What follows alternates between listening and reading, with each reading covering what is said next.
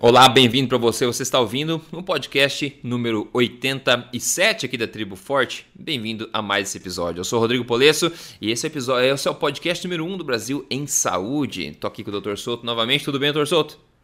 Tudo bom, Rodrigo? Boa tarde, boa tarde aos ouvintes. Tudo ótimo. Hoje a gente vai tratar de dois assuntos é, principais aqui. O primeiro, vamos colocar assim, o segredo, entre aspas, para se manter o peso perdido, segundo o um novo estudo aí. A gente vai ver um pouco mais sobre os detalhes sobre essa questão aí. Também falar um pouco sobre soja, mais para o final, mostrar um caso de sucesso para você bacana de emagrecimento e para finalizar, contar o que a gente comeu na última refeição.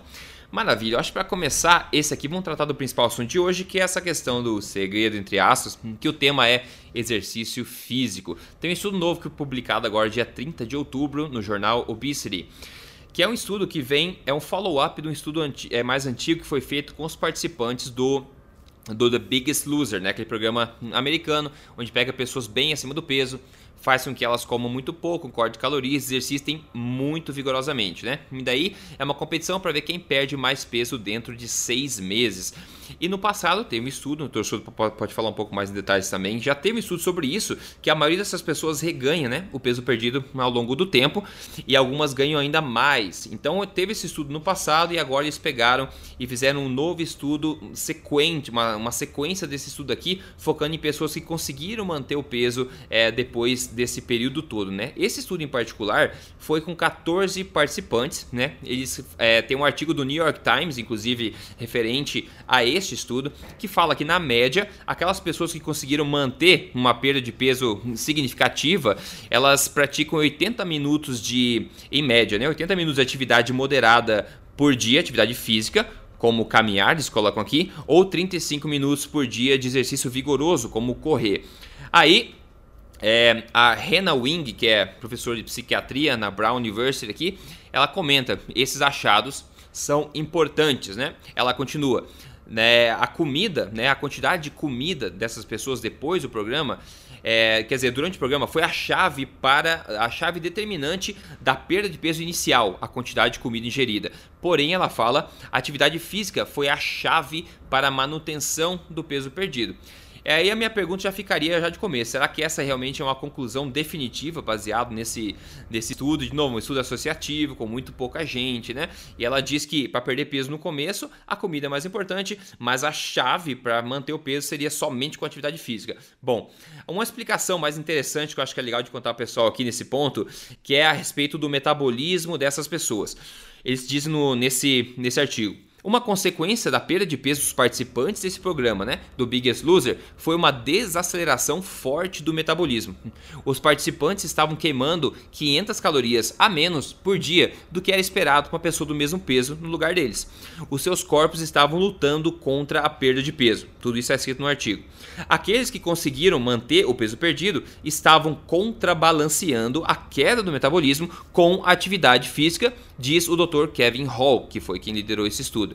Durante a perda de peso inicial, a equação era diferente. Neste período, a diferença entre quanto peso os participantes perdiam foi explicada pelo número de calorias que eles cortaram da dieta. A quantidade de exercícios não definiu quem perdeu mais ou menos nesse período, né? Agora, doutor Souto, eu acho que essa mensagem é importante de passar, né, do impacto do exercício como estratégia para emagrecimento inicial, né? Exatamente. O, esse estudo, o estudo original do Kevin Hall, que saiu, não me lembro se foi no início desse ano ou no ano passado, com esses participantes da primeira temporada do Biggest Loser, uh, foi um estudo que chamou muita atenção porque ele provou, foi mais um estudo que mostrou que a pessoa que perde uma quantidade significativa de peso, pacientes muito obesos perdem muito peso, eles passam a ter um metabolismo bem mais lento. Então não é assim aquele negócio que a gente diz, ah, o metabolismo é lento. Não, medido, mensurado mesmo, é como você disse, de 500 até 700 calorias a menos por dia essas pessoas uh, queimam. Então para vocês entenderem, imagina assim, a pessoa uh, que tem 80 quilos, tá? Mas que sempre pesou 80 quilos, é o peso normal dela. E uma outra pessoa que pesava 140 e emagreceu e ficou com 80. E as duas pessoas são da mesma idade, mesmo sexo, mesma altura. Essa pessoa que agora está com 80 quilos, mas que pesava 140, ela tem que comer 500 calorias a menos só para manter o peso do que a outra que sempre pesou 80 e nunca pesou 140. Não sei se eu fui claro. Uh, pra, uh, na realidade, o metabolismo basal dessas pessoas que foram obesas e perderam esse peso todo é um metabolismo mais lento. Uh, o que dá realmente a ideia de que o corpo está resistindo contra a perda de peso e tentando ganhar esse peso de volta. Doutor Souto, posso colocar gente... uma pergunta aqui? Eu quero colocar uma é, pergunta é, que eu acho que é o momento. não é o que eu vou te dizer aqui, Rodrigo. Ah, assim, tá. Manda ver primeiro. Manda ver primeiro. O que a gente não sabe é se isso é verdade para todos os tipos de perda de peso ou ah, se isso, isso é verdade para é ou se é isso, isso é verdade para quem perde peso do jeito errado entre aspas ou seja certo, quem certo. perde peso passando fome e se matando que é o caso dessas pessoas do Biggest Loser então eu gostaria muito de poder ver que o Dr. Kevin Hall pudesse medir o que, que acontece com o metabolismo das pessoas que perderam quantidades equivalentes de peso mas uh, comendo comida de verdade, fazendo low carb, por exemplo. É, exato.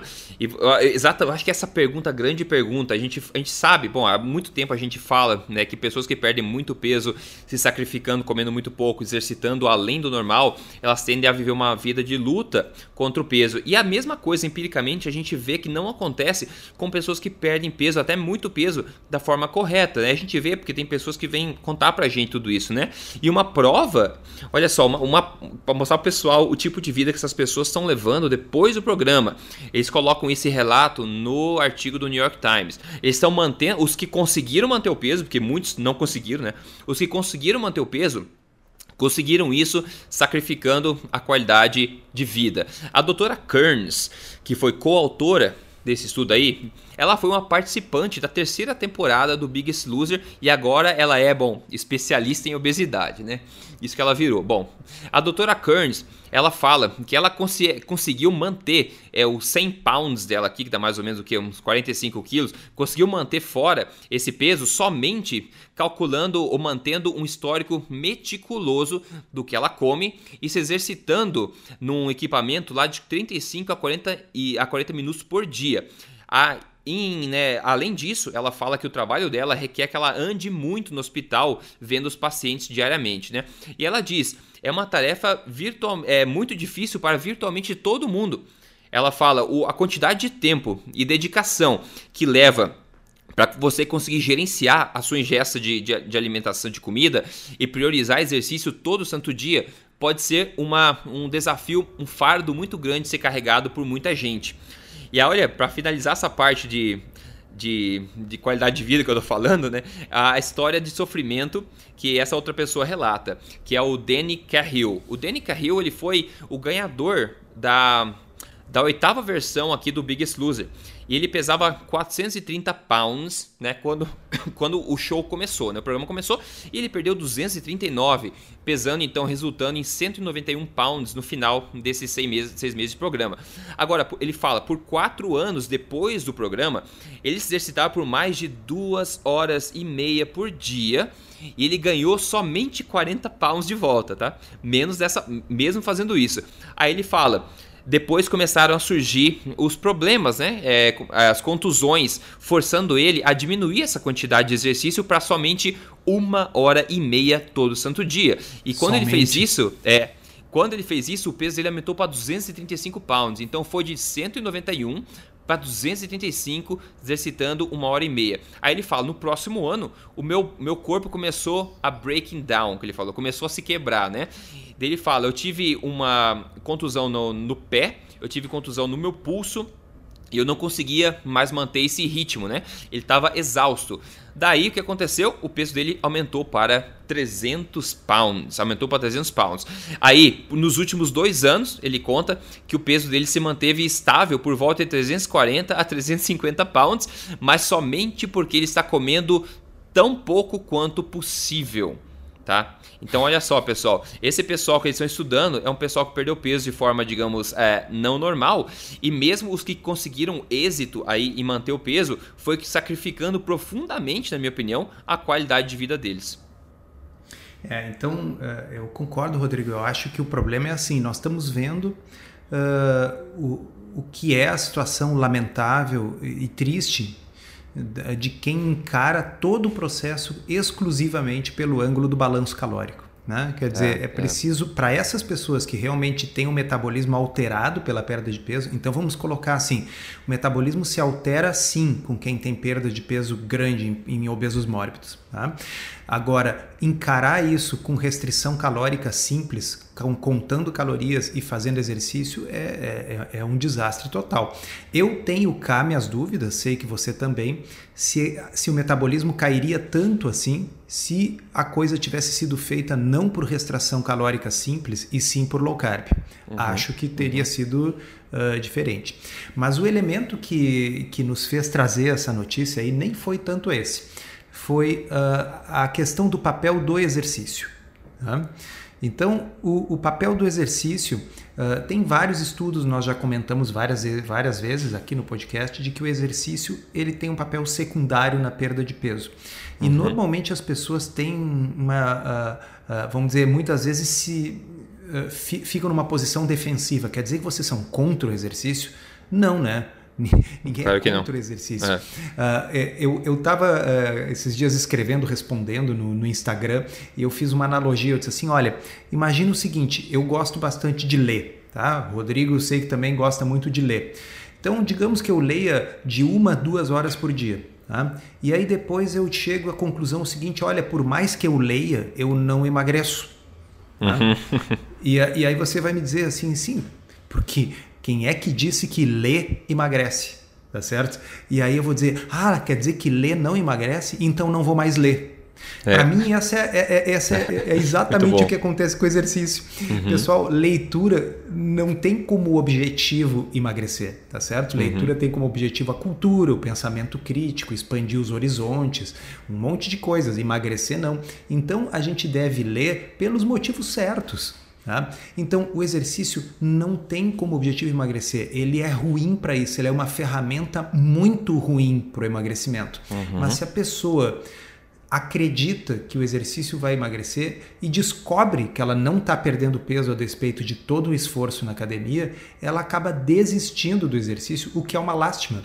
Tá certo? Sim, Porque sim. o exercício não é para emagrecer, ele é para preservar e para construir massa magra, ele é para saúde, ele é para resolver uma série de problemas, é para evitar Alzheimer e demência, é para aumentar a longevidade, é para isso que o exercício serve. Ele não serve para emagrecimento. Tá? É. Agora, o que este estudo do Kevin Hall sugere e aí, Rodrigo, não é o primeiro estudo, tem outros estudos que sugerem a mesma coisa. Então, quando vários estudos começam a apontar para o mesmo sentido, é interessante. É que o exercício parece ser bem mais útil para evitar que a pessoa ganhe de novo peso perdido do que ele é útil para fazer com que a pessoa perca peso. Né? Uhum. Então, embora a função principal do exercício não tenha nada a ver com peso e sim com saúde, né? mas para quem quer aumentar a chance de se manter no peso depois que já perdeu peso com dieta, né? o exercício parece ser um adjuvante interessante, parece ajudar a preservar a perda de peso que a pessoa obteve com a dieta. É, é, é, eu concordo que ele, ele seria muito mais útil é, nessa no mantenimento do peso, mas é mesmo tendo esses estudos que apontam para essa direção, tem muitas coisas que a gente não sabe, né? Muitas variáveis que a gente não sabe, não tem controle não sabe como precisa essa, essa conclusão, como você falou. O que eu não gostaria que as pessoas tirassem essa conversa é que elas perderam o peso, digamos, da forma correta, chegaram no peso que, que estão mantendo o peso normal e tem que se forçar a fazer, por exemplo, uma hora de corrida por dia para manter o peso e ficar com medo de ganhar se essa pessoa não puder fazer essa corrida, sabe? Então, ah, é, não, não, não é a... isso. Eu acho que tem que escolher uma atividade que a pessoa goste, que por saúde, seja né? Uma coisa que a pessoa odeia, né? e entender assim que isso como um estímulo, né? Como mais um motivo, né? Com certeza. Vai que ajude. Pô, é, e até na questão que a gente fala de, de manter a sensibilidade à insulina, né? Que é uma coisa muito proveitosa em todo mundo, né? E o exercício é uma das melhores formas de fazer isso, na verdade. Exatamente. E, agora uma coisa que eu, uma pergunta que eu tenho em mente, imagina, esse pessoal do Biggest Loser, eles se matam para perder peso durante o programa, e como a gente está vendo, pessoas seguem anos após o programa fazendo esforços monumentais para manter o peso. A pergunta é: E se essa força de vontade toda fosse aplicada corretamente, hein? Né? Fazendo uma, uma alimentação forte, por exemplo, fazendo exercício como estilo de vida. Quão mais felizes seriam essas pessoas se usassem essa mesma força que é rara né, de encontrar nas pessoas, mas de forma correta. Então dá meio que uma pena de ver, é, de um certo aspecto, meio que desperdiçada, né? Toda essa energia desse pessoal, toda essa boa vontade, né? É, com certeza, com um, uma, uma, quarta parte dessa boa vontade, eles poderiam fazer milagre, poderiam fazer chover para cima com a abordagem nutricional é. correta. Né? Pois é, e outra coisa que é, eles falam bastante, que na verdade é, é o tema da discussão desse artigo, que é o efeito sanfona, é o rebote, né? Que é, na minha, na minha visão, o rebote, o efeito sanfona, essa luta contra a perda de peso, que eles estão falando, é uma reação do corpo contra uma ameaça à sua sobrevivência. Que para mim, na minha opinião, você é uma pessoa acima do peso, do nada. Você começa a exercitar 3 horas por dia e comer quase nada. Isso para mim, eu se eu fosse o corpo, entenderia isso como ameaça à minha sobrevivência. É uma coisa muito errada acontecendo aqui. Eu tenho que tentar gastar energia da forma mais otimizada possível, senão a gente vai morrer logo. Então eu acho que o corpo é uma reação normal do corpo enfrentada, aí a gente não sabe se é enfrentada somente essa força contrária por pessoas que levam um estilo, uma, um perda de peso dessa forma, ou também por pessoas que levam é, uma perda de peso da forma correta. Na minha opinião, na minha experiência, empiricamente falando, eu acho que o esforço do efeito sanfona ou a força do efeito rebote é muito menor, ou até eu arriscaria dizer talvez desprezível para quem perde peso no tempo certo e seguindo, é, seguindo hábitos corretos, como alimentação forte, uma alimentação low carb, um exercício correto, né? Essa é a minha opinião, que poderia é. talvez ser evitado o efeito rebote fazendo as coisas certas. Sabe, Rodrigo, que existe um, um estudo uh, do Dr. David Ludwig, por sinal, o autor uhum. do livro uh, Gordura Sem Medo. Desculpa, Gordura Sem Medo é da Nina Teichels, do Emagreça livro sem Emagreça Sem Fome. É, isso. Tá? Isto. Uh, o, o, David Ludwig Uh, fez um estudo uh, vários anos atrás em, em, ala metabólica. Foi um estudo uhum. muito interessante. Ele pegou pacientes, pegou voluntários, uh, produziu uma perda de peso. Eu estou tentando lembrar de memória, tá? Mas era assim, uhum. 15% do peso corporal com restrição calórica apenas. Uhum. Tá? Uhum. E aí, depois que essas pessoas atingiram uma perda de peso de 15%, tá? elas foram colocadas em diferentes dietas. Tá? Uhum. Então, uma dieta uh, padrão, pirâmide alimentar, tá? uma dieta mediterrânea, se não me engano, e uma dieta low carb. Uma dieta low carb, uh, se não, não, me lembro se era com 20 ou 40 gramas de carboidrato por dia, bem low carb. Tá? E o que ele observou é o seguinte: o grupo low carb Uh, podia comer 300 calorias a mais por dia e ainda assim manter o peso que se perdeu com restrição calórica. Uhum, tá? Então, uhum. ou seja, eles todos perderam peso passando fome, mas para manter o peso perdido era muito mais fácil perder em low carb. 300 calorias não é pouca coisa, pessoal. Não. Fica quanto tempo andando naquela esteira lá até aparecer o ah. número 300 ali? então, uh, eu acho que o que você está dizendo faz sentido, Rodrigo. Não só eles teriam perdido peso com muito mais facilidade se tivessem utilizado a abordagem nutricional correta, como é muito mais fácil perder a, o, o, peso utilizando a abordagem nutricional correta. Ou seja, Sim. Pode até ser, já que vamos pegar o exemplo desses pacientes do Kevin Hall, tá? que tem em média 500 calorias uh, de metabolismo mais lento. Tá? Vamos dizer que isso seja verdade, que isso vá acontecer com todo mundo que teve obesidade mórbida e perdeu muito peso. Ainda assim, esse déficit passa a ser 500 menos 300, passa a ser apenas 200 se eu fizer low carb. Uhum, tá? uhum. Então, mesmo que essa matemática aí esteja toda correta, é muito mais fácil de manter. Então é uma pena, é muita energia mental e física gasta que poderia ser dirigida para outras coisas, como escolher os, a qualidade dos alimentos corretos, ao invés de ficar passando fome com pouca quantidade dos errados. Né? Exato, exatamente, concordo plenamente. A conclusão do estudo, do estudo Kevin Hall foi a seguinte: é, aumentos grandes e persistentes em atividade física podem ser necessários para se manter o peso perdido no longo prazo. Aí, esse foi isso só. Eu adicionaria entre parênteses o que a gente está falando agora. É, aumento grande, persistente de atividade física podem ser necessários para manter o perda de peso a longo prazo, somente se a perda de peso for feita da pior forma possível, contrária a toda evidência científica disponível sobre fisiologia e metabolismo humano. Então, para as pessoas deixarem em perspectiva, que eu não acho que Boa. todo mundo que se preocupe em manter se preocupe em manter o peso, precisa ter um aumento grande e persistente de atividade física necessariamente. É isso aí. Eu acho que alguma atividade física a gente já sabe que é bom para a saúde e é. quem sabe, né, levando-se em conta o resultado desse e de outros estudos, inclusive ajude a prevenir o reganho do peso. Ah, é, com certeza. Bom, para dar um, um breakzinho no meio aqui, um caso de sucesso do dia. O caso de sucesso agora foi do Fagner, que ele perdeu 30 quilos. Né? Ele eliminou 30 quilos e 20 centímetros de cintura e muitas outras medidas em apenas 3 meses, seguindo o programa Código Emagrecer de Vez. Ele diz que a esposa dele não ficou para trás e já eliminou 18 quilos e muitas medidas também. Então, parabéns ao casal, como eu sempre falo, eu adoro ver quando uma pessoa da família motiva a outra e todo mundo elimina o peso, melhora a forma física e saúde em conjunto, né? É, esse casal é uma inspiração com certeza para muitos que estão seguindo o mesmo caminho e eu agradeço por vocês compartilharem isso com a gente. Então, fica meus parabéns pro Fagner, ele mandou a foto antes e depois dele. A gente sempre posta no, no Emagrecer de Vez lá no, no, no Facebook e também no Instagram para ver a diferença. Uma pessoa nova e tipicamente é bem mais feliz depois dessa mudança também, né? Então, parabéns e obrigado por compartilhar, dando a possibilidade para gente de motivar outras pessoas com o seu caso de sucesso. Doutor Soto, um assunto agora que é a soja, né? Vamos lá. O FDA, né, Departamento de, Alimenta de Food and Drug Administration lá dos Estados Unidos, na segunda-feira ele propôs a revogação do direito de empresas de dizerem que produtos feitos de soja são protetores do coração.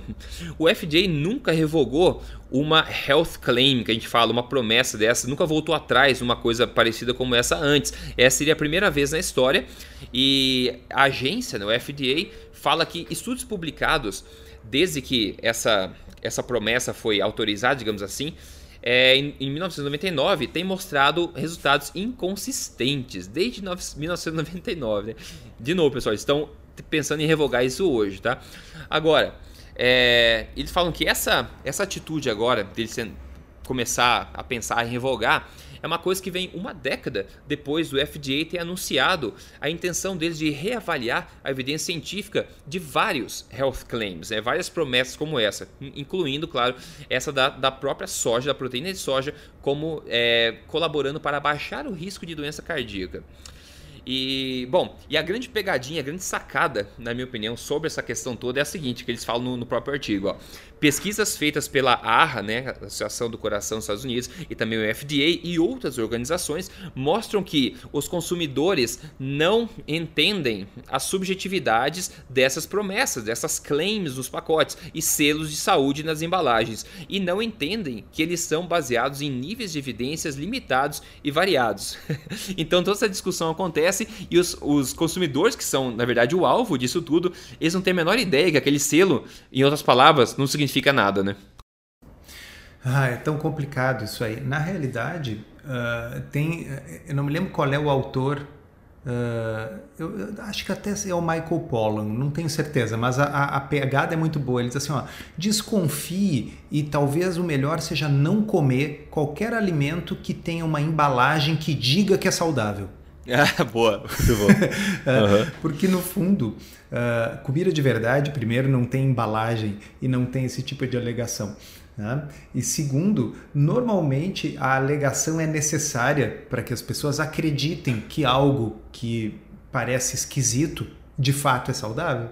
Né? Uhum. Porque eu não preciso de um adesivo lá para dizer que, que um filé de peixe é saudável. Eu não preciso de um adesivo é. para dizer que uma fruta ou que uma couve é saudável.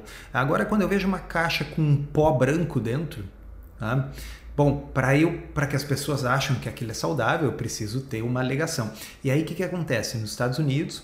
Para que a empresa possa escrever que faz bem para o coração, é saudável, reduz o seu risco de doenças cardíacas, o FDA precisa uh, concordar com isso. Ele precisa dizer, olha, realmente tem alguma base isso aí. Né? Então, faz mais de uma década que Todo mundo sabe que isso aí é furado. Inclusive, a própria. Está na notícia, né, Rodrigo? A própria Associação Americana de Cardiologia, que é tão conservadora, é, né? E aquele é. negócio, eles são contra a gordura saturada, etc. Bom, a própria Associação Americana de Cardiologia, desde 2008, vem pedindo para o FDA retirar essa alegação de que a soja é saudável, né? uhum, porque uhum. não tem evidência. Tá? Então, o que vocês têm que entender é assim: existe uma burocracia, burocracia, gigante. Depois que alguma coisa entra nessa lista que pode dizer que é saudável, é muito difícil de tirar de lá. Até porque existe um lobby econômico muito forte. Pô, né? Imagina. Tá certo? Então, assim, imagina quantos lobistas em Washington, aí pega isso e imagina em Brasília. Né? É. Uh, que tem, então quer dizer, uh, a gente não, não, pode ficar acreditando em selinho que diz que a margarina é saudável, mas está ali, ó, o Ministério da Saúde diz que sim, ou a Associação de Cardiologia diz que sim. Né? E, e, tem isso aí que você falou também, uh, os estudos mostram que as pessoas não conseguem entender as sutilezas da coisa. Então, por exemplo, é. o FDA ele vai tirar a possibilidade de colo colocar um selo que diz que proteína de soja é bom para a sua saúde, mas talvez eles troquem por um selo qualificado, ou uhum. seja, com qualificações. O selo vai dizer assim: proteína de soja talvez possa ser saudável é. para a sua saúde. É. uhum. Bom, as pessoas não entendem a diferença dessas duas coisas, que uma é baseado em uma evidência mais forte, outra é baseado em quase nenhuma evidência. Para elas, se tem o selinho, elas vão comer e vão comprar mais, porque é. com isso elas vão proteger o seu coração. É, ou eles pegam na soja e colocam um selo ao invés de coração, eles colocam assim, não contém colesterol. Entendeu? Isso, não contém glúten. Né? É, é. Então, assim, basicamente são tudo técnicas de, de marketing, né? Uh, a grande proteção que o consumidor tem contra isso tudo, na minha opinião, é chama-se comida de verdade. Chama-se açougue e feira. Ou como diz lá em São Paulo, né? Açougue e sacolão. Sacolão. Ah, o velho segredo, né?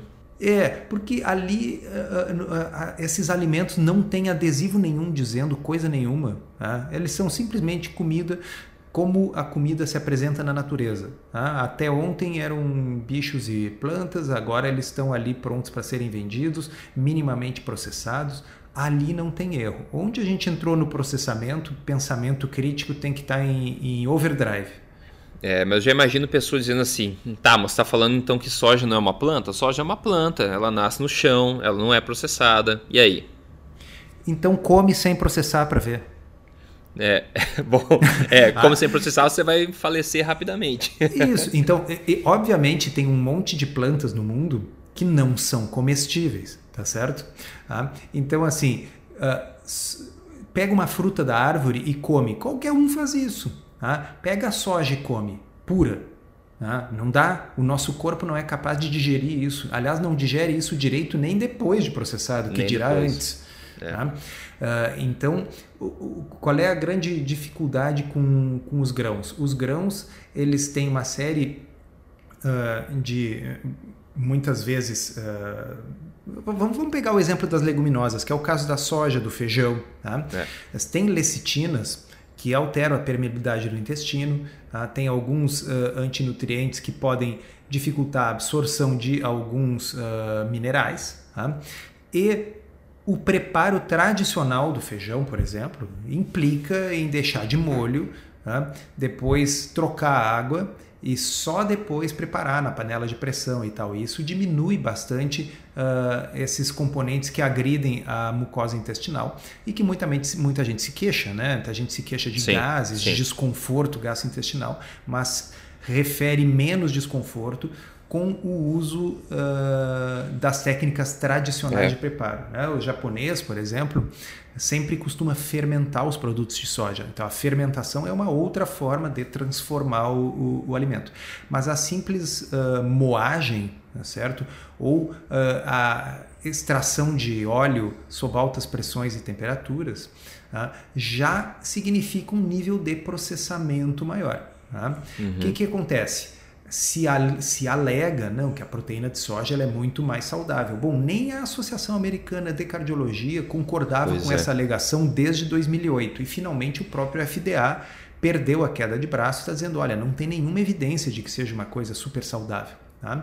O que nós aqui sugerimos, né, o Rodrigo, eu, é que na realidade pode não apenas não ser saudável, mas pode ser uma coisa ruim para a sua saúde, na medida em que o ser humano definitivamente não evoluiu comendo soja. Tá? É. Talvez a maioria de nós não tenha um sistema digestivo bem adaptado para esse tipo de coisa. Tá?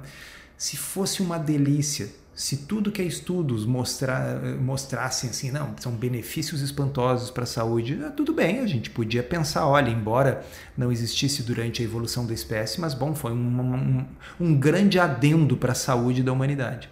Tá? Mas não parece é. ser o caso, né? Não, não parece. E a, e a sorte tem o, o benefício, entre aspas, adicionado ainda, que é a questão do, dos hormônios, do estrogênio, todas essas questões. Né? A gente sabe claramente que mulheres grávidas, né, devem evitar muito o leite de soja. E eu fico toda vez eu tremo de raiva quando eu vejo alguém no Starbucks e pede lá o, o latte deles lá com leite de soja. Mulheres consumindo leite de soja, que é um negócio, um disruptor hormonal aí, que tem muita documentação, muitos estudos por trás disso aí, mostrando que não, a gente não sabe exatamente os malefícios, mas com certeza a gente não vê benefício nenhum nisso aí, né? Então é e é promovido como um alimento saudável, todo o tofu, proteína isolada de soja, a própria soja em grãos também, que as pessoas consomem, muitos vegetarianos e veganos podem, né, usar dessa soja como talvez uma proteína principal da dieta deles. Então tudo isso, né, sem saber de todos esses malefícios potenciais por ser uma leguminosa e por é. ter esse na soja ser um GMO também, né, modificado, etc. Então, o, acho que a principal take desse, desse artigo é o que? É mostrar que uh, algo que tinha o selo alegando, afirmando que era um alimento saudável, já era questionado pela própria Associação Americana de Cardiologia desde 2008 e finalmente o FDA, muitos anos depois, resolve retirar o selo e é a primeira vez que o FDA retira um selo de algo que ele dizia uhum. que era saudável. Então, assim, é uma burocracia louca, muito dinheiro envolvido. Essas pessoas que estão no Starbucks botando esse troço horrível no seu café, tá? porque é ruim, entendeu? O gosto é ruim. Tá? Então estão botando o negócio no café porque elas acreditam nesta mensagem que faz bem. É, Ou seja, é. olha o valor financeiro que tem para os produtores, para a indústria, ter uma alegação de que faz bem, mesmo que falsa. Ah, então, assim, vamos, vamos uh, ter um pouquinho de pensamento crítico. É, essa é a é. mensagem. Essa é a mensagem. Maravilha. Falando em alimentação, vamos fechar com o que você degustou na sua alimentação, na sua última refeição. Ah, degustar. Né? Eu, eu, eu, hoje eu comi um negócio que foi o seguinte: fatiazinhas de batata doce. Uh, hum. elas, foram, elas foram fritas, mas elas foram fritas uh, com uh, empanadas em ovo, assim. Então, se imagina uhum. empanado sem farinha, em ovo uhum. e fritinha na banha. Tá? Olha só. Elas fatias mais grossinhas, não é chips assim, elas são sim, fatias sim. mais grossinhas. Tá? Aquilo ali é um negócio que a gente come umas, umas cinco, seis daquelas ali, já tá de barriga cheia, não consegue comer mais nada. Tá? Uhum. E aí vocês vão dizer assim, pô, mas batata doce não é low carb. Ah, tá bem, Pecador. mas assim, 100 gramas de batata doce são 20 gramas de carboidrato. E eu provavelmente não comi 100 gramas de batata doce. Então é gostosinho. Batata doce é comida de verdade. Para quem é diabético e tal, talvez não seja uma boa. Para quem está numa fase de manutenção ou pode comer uma quantidade um pouquinho maior de carboidratos, fritinha, assim, empanada com ovo, fica uma delícia. Foi ah, isso aí, pô, mais um, um franguinho. Ah, maravilha. É, e eu acho que dos carboidratos mais densos, assim, digamos, eu acho que a batata doce talvez seja um dos melhores, uma das melhores opções para se é, consumir. Pelo é menos coisa... é nutritivo, né? É, e a gente está evolutivamente programado a digerir isso bem já há muito tempo, né? Todos Exatamente. os tubers. E, é, falou batata doce. Minha, a gente tinha uma batata doce aqui em casa, também tô na casa da família ainda. E a minha mãe tava falando, como é que vamos fazer essa batata doce? Eu fiz as mesmas coisas que você fez, é cortar em fatias e dar uma fritadinha. A gente fez no óleo de coco, no caso. Dá pra fazer na manteiga, depois colocar um pouco de canela por cima. Fica bom demais, né? É muito, muito gostoso. Ah, a minha resposta é muito fácil de almoço. Hoje eu tô comendo jejum de almoço hoje, então esse é meu prato do dia literalmente é só o prato, então não tô comendo nada hoje. Fazer só a janta hoje, dar uma folga pro organismo. Uh, então fica sem resposta. Maravilha. Beleza, doutor Souto. Acho que esse podcast ficou recheado na questão do, do exercício, com mensagens importantes sobre o valor do exercício no pós, no antes de perder peso, na importância na saúde no geral. É uma coisa que a gente vem falando com o tempo, inclusive no Tribo Forte ao vivo agora recente, o Rafa Lund falou a palestra dele inteira sobre essa questão exata do exercício não promover a perda de peso, mas ter outros muitos benefícios saudáveis de saúde, como a gente já falou há muito tempo, e também desse alerta sobre a soja, que eu acho que todo mundo deve ficar esperto, lembrando que o selo de promover é, saúde do coração tá lá nos alimentos de soja há muito tempo e desde 1999 o próprio órgão já sabe que a evidência científica é inconsistente. Então, pessoal, vamos ficar esperto. Não tem ninguém cuidando da nossa saúde de forma urgente. Somos nós que devemos tomar atitude a respeito disso. Então, a gente vai esperar sentado e vai morrer antes de acontecer qualquer solução nesse, nesse quesito, né? Doutor Souto, é isso. Obrigado pela sua atenção mais uma vez aí. A gente, claro, se fala na próxima semana. Abraço, obrigado e até lá. Até lá.